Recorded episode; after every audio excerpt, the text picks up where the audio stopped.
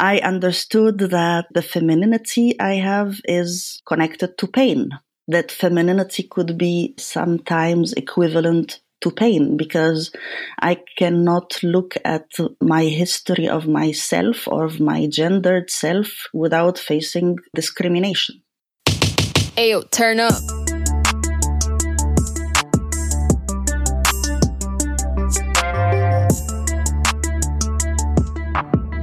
Vulva im Dialog, der Podcast. Hello and welcome to our third episode of the Vulva im Dialog podcast. Today we're going to talk in English because we have a special guest. Um, it's Nora Amin. Hello and welcome, Nora. Hi, thank you very much for inviting me to this talk. I'm super excited too. And actually, I'm also very excited to see you for the fir very first time because we already worked with you in last year, November. Uh, you offered a workshop in Frankfurt for us. And uh, I wasn't there. So uh, now at least I have a chance to see you here over Zoom. it's really nice to be able to have a continuation of our collaboration and to build up on things. Yes, I love it too. And I'm very excited to talk to you about your book. Um, first of all, whoever doesn't know Nora Amin yet, she's an Egyptian performer, choreographer, writer, and theater director who presented over 40 productions worldwide in drama, dance, and music.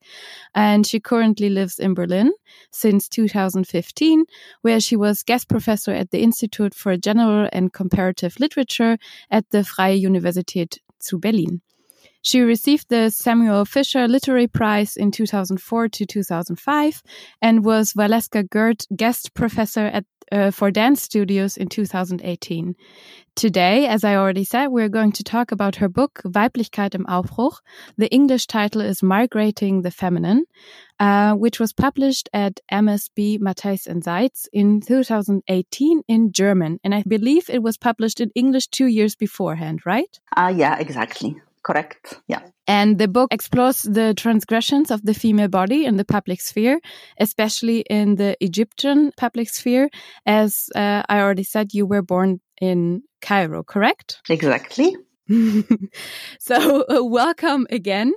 Um, just for clarification, before we, we start talking about your book, of course, you or we are going to talk about our perspectives, or especially your perspective as a, a cis woman, um, which was socialized as a female and has therefore a very special uh, perspective uh, perspective on the world, and also um, as many other people who identify as women often suffer from discrimination on different kind of levels so we want to uh, beforehand say that of course when we talk about female or femininity we also mean all people who identify as female or uh, have been socialized um, yeah feminine. So let's start our talk nora. Uh, first of all i wanted to ask you how did you come to write this book? Well, this is uh, the one book I have always wanted to write originally I have written several novels and collections of short stories, theoretical books. Uh, almost 22 books are published under my name.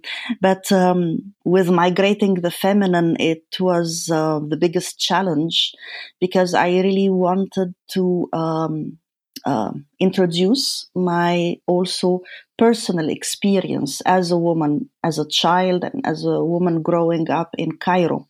And I wanted to insert this personal, almost biographical experience within a feminist discourse, uh, which I really wanted to be human and somehow universal and not restricted by an ideology uh, and therefore, it was a big challenge because um, with my background uh, in education, I was also raised within like socialist circles of intellectuals. I was a child sitting in meetings with icons like uh, Radwa Ashur, Latif Al Zayat, Nawal Al Sadawi, and they are all really uh, pioneers of feminism in Egypt and in the Arab region. And for me to step into that area and write was like uh, graduating uh, but it's a really postponed graduation to have my own feminist voice and also uh, to use uh, this form of testimony of report with a style that is almost narrative or literary and not so scientific. This was also a challenge because I wanted somehow to find a way to connect the experiences, and I felt this connection needs to real, to rely on a kind of vulnerability in writing and openness, and all this is not so much um, common and um, authorized in book writing, uh, at least in the tradition I I grew up in. So it took a lot of courage and it also took a lot of time starting to write it in English with the commissioning of 60 pages, which is a collective of journalists and thinkers and writers. Uh, that happened in 2015, the end of 2015.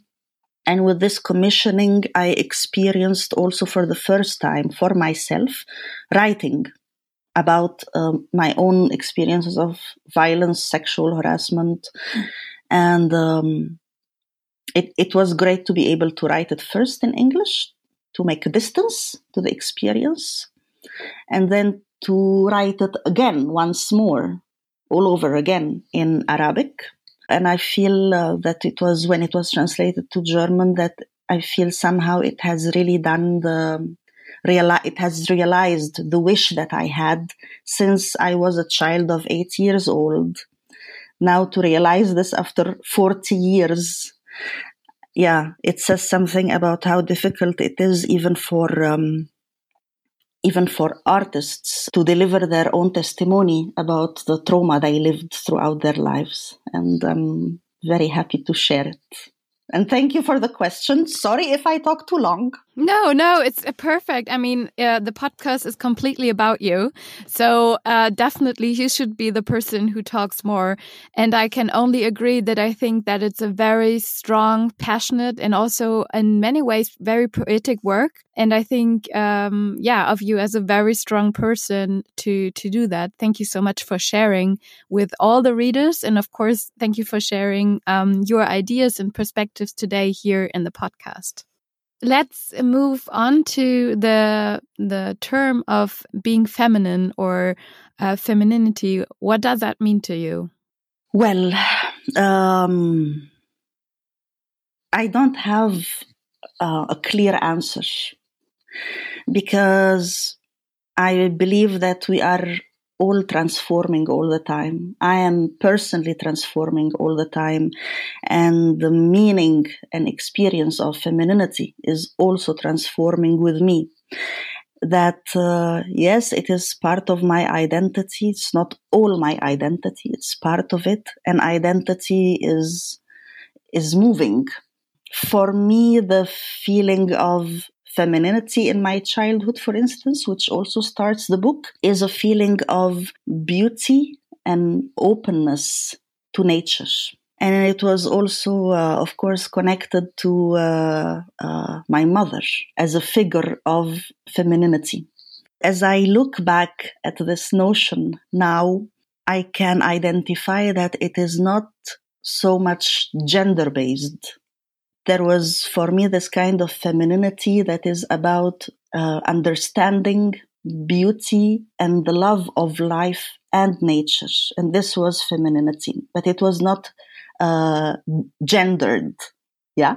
So for me, there was a difference between femininity and womanhood, for instance. Now, also growing up uh, and uh, experiencing moments of uh, sexual harassment, for instance, in the street, Egypt is, yeah, like on top of the list for the countries who are suffering from uh, violence against women. I understood at that moment with this encounter that womanhood in the eye of the society is connected to inferiority and to uh, being open to transgression or assault. And at that moment, it was a transition for me from being a child into being a woman. So early as eight or nine years old. And this shift happened through the encounter with violence in the street. And after this, I gradually could make a distinction between my own femininity as I imagined it, as I sensed it. And I believe every single person has their own understanding of femininity. There is no one definition, but I understood the distinction between that and womanhood as a socially shaped concept and as a socially shaped concept that grows through experiences of transgression. And those transgressions are like systematic acts to decide the roles of the genders and therefore to create the hierarchy in the patriarchal system and also in the regime of governance within the country. Now, as I grew up more and more, I understood that maybe the femininity I have is maybe connected to pain. That femininity could be uh, sometimes equivalent to pain because I cannot look at my history of myself or of my gendered self without facing discrimination. I understood that this also femininity can be a political concept and that I decided at a certain point to choose to be a woman, to choose it, and literally, and it was a political choice for me. And um, I, I think now for every person who experiences femininity or who has femininity in their identity, and it could be anyone. This is not restricted to uh, women. Yeah, it's for everybody. I feel it is one part of ourself that has been historically shamed. And it makes somehow for all of us a certain necessary journey to get out of this shame, to embrace oneself to embrace the feminine within ourselves and also to embrace this feminine as a symbol of a struggle towards equality. And it's not equality for women only, it's for everybody. Yes, I think, uh, yeah, I can only agree to that too. You lived in Cairo and also you're currently living in Berlin. Do you see or feel any difference in how you maybe perceive yourself as a woman or um, how you feel those two different societies have different perspectives maybe on femininity? I feel, of course, the possibility of more freedom and more privacy and more safety. And, uh, and this is, of course, the result of all the journey of human rights and democracy and equality in Germany. It's not for granted. But I also feel uh, I feel similarities as well and not differences. For instance, to also witness the uh, need for women to talk and how much this necessary openness and sharing of experiences can become a way of healing, of creating solidarity, and of creating better lives for the future generations. Sometimes, uh, because of the way community is organized socially and traditionally, sometimes in Egypt there is even more possibility to um, share experiences or to try and talk to the neighbors, to the aunts, to the grandmother, to the mother, because of the constructions of the family and the social life.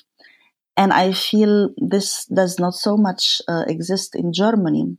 But I also understand that the arts and this way of communication, like the podcast now and all the projects you are doing, is one way to create a new community that doesn't necessarily go through social constructions, but through media and arts and creativity. So this is where I um, I find myself more in my right shoes, not as Egyptian in Germany, but as a, person who shares similar dreams and visions with maybe people like you as well. Definitely. For the people who haven't heard of our project before, um, this is the third edition. And in our second edition, like I said before, we worked with Nora together and she actually offered a workshop about finding one's own voice, which was especially a workshop for women. And I think only people who identified as women joined the workshop and was very, very powerful. As I said, I wasn't there, but I heard a lot about it. And I think it was a very nice and intimate way of sharing experiences and, of course, of voices. And I think this is something um, yeah, definitely that is part of your work and that you create not only through workshops, but definitely through that book as well to start a dialogue about womanhood but also about um, the violence that often comes with it. Yeah. And the different voices that we have, the surprising voices that we have within. I think you already said a lot about how things are changing and how also the terms are very dynamic and um, can change over time for for one another. I would also like to ask you though what do you think maybe is changing in terms of the presence of women in the public sphere? Because I think that is a topic that you, um, yeah, that you focus on very much in the book as well, right? Yes, I think um, we. I mean, to to respond to that question, we should um, maybe have a look uh, at uh, what has been labeled as the Arab Spring the uh, wave of protests uh, that uh, went through uh, Arab countries and many parts of the world, not only the Arab countries, and uh, how during those protests and demonstrations, the presence of women in the public sphere acquired a new value and a new impact and that during those protests and waves and in the Egyptian revolution, this was a new image of equality. And to have this visible on the street within a political frame is a very strong statement against patriarchy and also against oppressive systems. So this uh, visibility of women in political action all over the world in protests makes us understand uh, how much uh, the patriarchal system is also another facet of oppressive political systems. And that in order to change our political systems and the public sphere that reflects the ideology of the political system, we need to revolt against the patriarchy. Now, with time and also with um, with the transformations that happened from 2010 2011 until now i feel that there was a, a continuation and extension of uh, this presence of women in the public sphere but not literally on the street um, but in the public sphere of knowledge exchange of transnational feminist movements, of social media and online platforms, and that somehow all of those actions and movements went to another level after uh, the waves of public protests and everything. And I feel with movements like Me Too, for instance, and all the different repercussions and connections that include groups and gatherings of, for instance, reviewing uh, policy making, reviewing uh, the possibility of equality and fighting discrimination within the cultural policy, within the system of employment and labor, that all those reviews show a very strong presence of women in the public sphere, in the non physical public sphere. And somehow this has had an impact also in moving uh, the still waters of fighting against racism. Because we know that racism and sexism are like two facets of the same coin. And I feel that there is a very promising wave of decolonization linking feminism, uh, and uh, the fight against racism together. I'm very optimistic. That sounds very good. But uh, the presence of women, of course, not only includes their voices and um, their their rising of voices, but also about the presence of bodies in the public sphere. And I think in your book you also talk a lot about um, your body and your perception of the body and how it has early on being objectified by men and uh, is very much associated with sexuality. And in many ways, it was also so or and still is all over, also in Germany and also in my experience with shame. I think that um, now to talk about the presence of bodies in the public sphere and how to reverse the shame or the staining, not to fall in the trap of the capitalist system that uses and objectifies the bodies of women as property, and not to fall in the other trap of hiding the bodies of women so that they don't become exploited I mean, it's a very thin line to walk on. But to talk about uh, this presence of bodies now uh, in the corona crisis is a very, very interesting topic because uh, we have been witnessing kind of invisibility instead of visibility. And uh, with this almost regression, we, we can see how the necessity of public and physical communication has an impact on change and how also being uh, distanced and away from each other and locked at the house, it has uh, the power to recreate systems of separation, isolation, and consolidate the hierarchy, and also to lead towards violence again and again.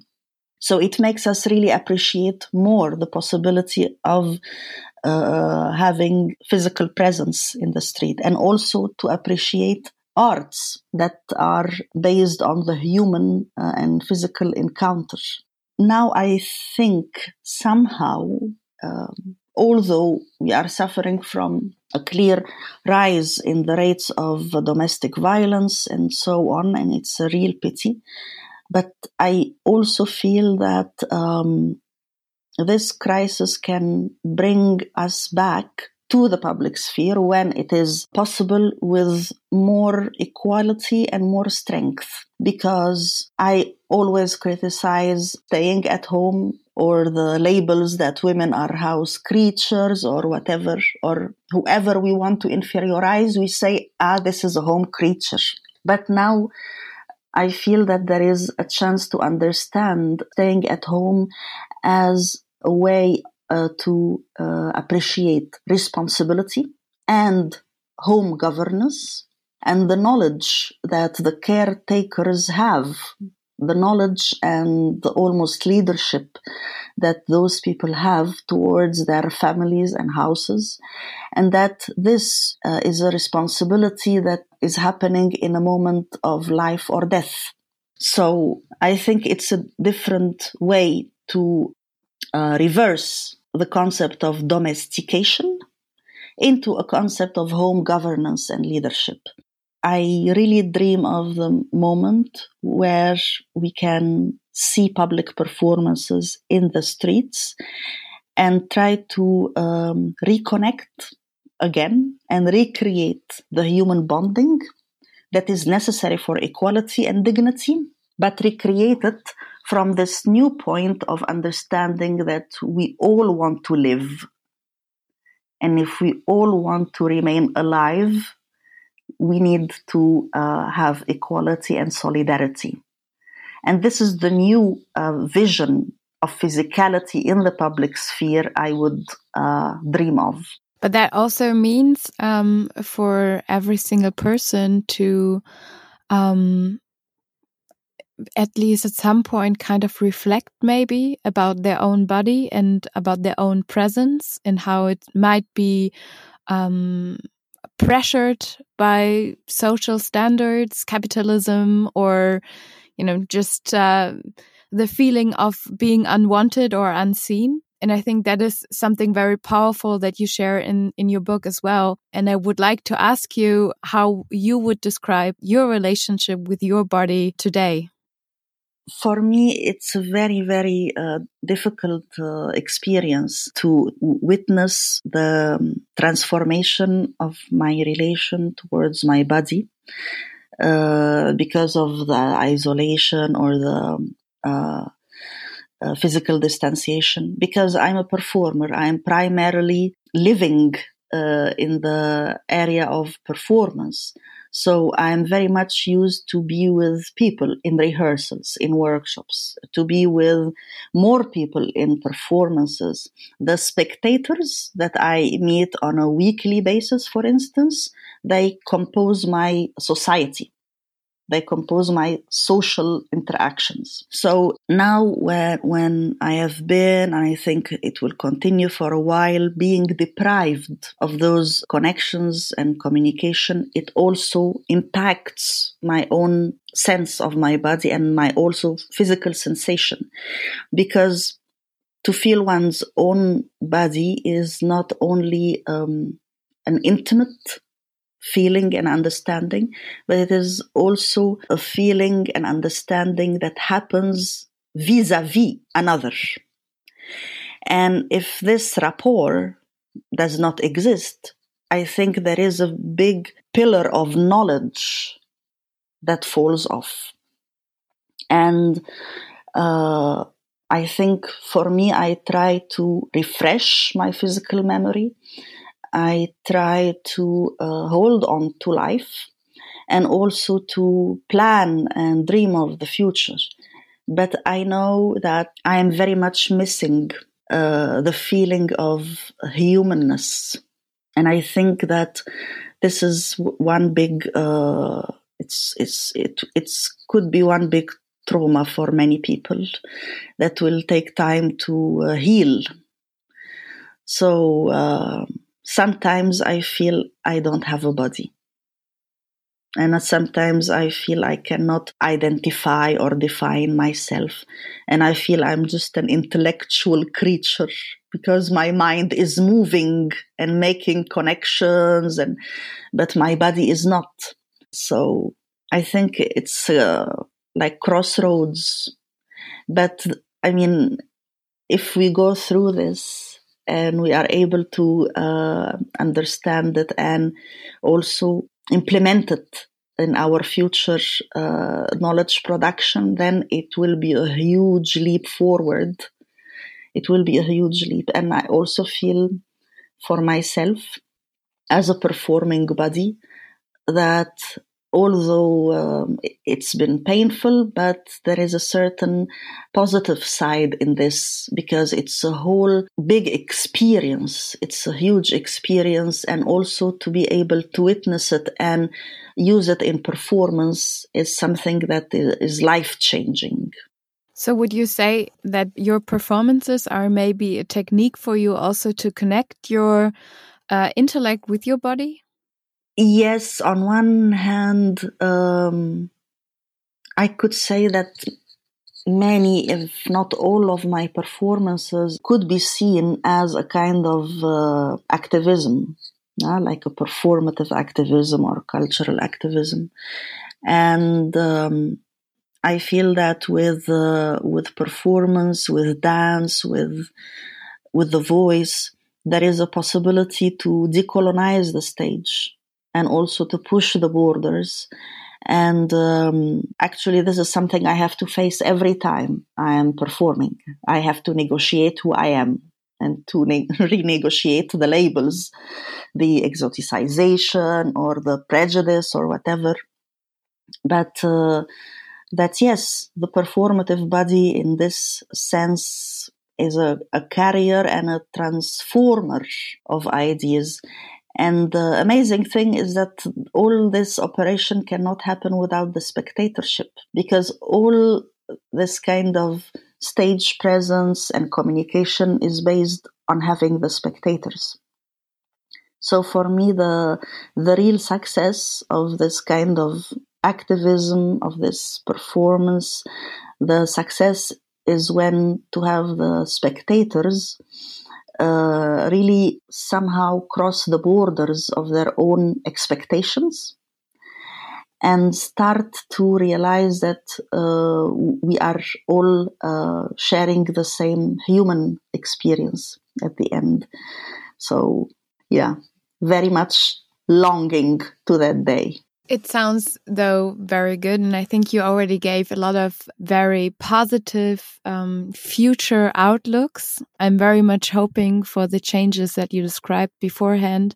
And um, maybe some of the descriptions you gave about your own experiences um, today in the interview, but also in the book, uh, help other women and all people to overcome their own distance between maybe the intellect and the body, but also their own presence in the public sphere. And before we unfortunately already have to stop our um, very interesting conversation, I would like to ask you a last question about your upcoming book. Um, the title, as I remember it, is uh, supposed to be Dance of the Persecuted. Is that right? Yes. And uh, it will be published by Matthes & Seitz as well.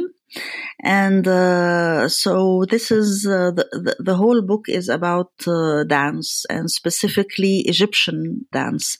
Some people call it belly dance. I don't like so much uh, this name or baladi or Raqs Sharqi. And it's about um, tracing the history uh, of this dance in Egypt from a feminist perspective and how the growth of this uh, style of dance that is more or less um, aimed for women uh, has been influenced, heavily influenced by the concepts of patriarchy and racism and coloniality. And it I think it has been maybe um, this kind of research with those connections is maybe like the first research that makes all those connections, but um, it makes us understand again how much this female dancing figure is carrying so much history and that each dance and movement is not just a dance and a movement. And I also like to um, I mean, the book is originally written in English. It will be also published in English. Now it will be published first in German. Uh, but it is a chance also for me to uh, introduce to the German uh, public uh, the Egyptian dance or the belly dance uh, as a dance of ownership of the body and not a dance of uh, re- it's not really a commercial cheap dance but it has been so much influenced by the ideologies of coloniality and capitalism that it has been carrying this reputation. And uh, so, one of my endeavors to also decolonize uh, the the history of dance uh, is through this book, and uh, I I hope that uh, when the Corona restrictions are over, uh, I can also give readings and maybe some uh, dance performances related to the book because it's totally um, it, it it can totally change our view about this type of dance. It sounds very interesting, and I'm very lo much looking forward um, to be able to read it. Unfortunately, it's not possible yet, but uh, everyone can still read the Weiblichkeit im Aufbruch or the English version Migrating the Feminine. And if you're a little bit too lazy or just want to have a small introduction to the book, um, you can just listen to the second part of this episode where a very talented uh, woman, Lynn de Vrees, is uh, reading out parts of the book, not only in German, but also in Polish, which she translated herself as well. Um, so if you're interested, just click to the next podcast.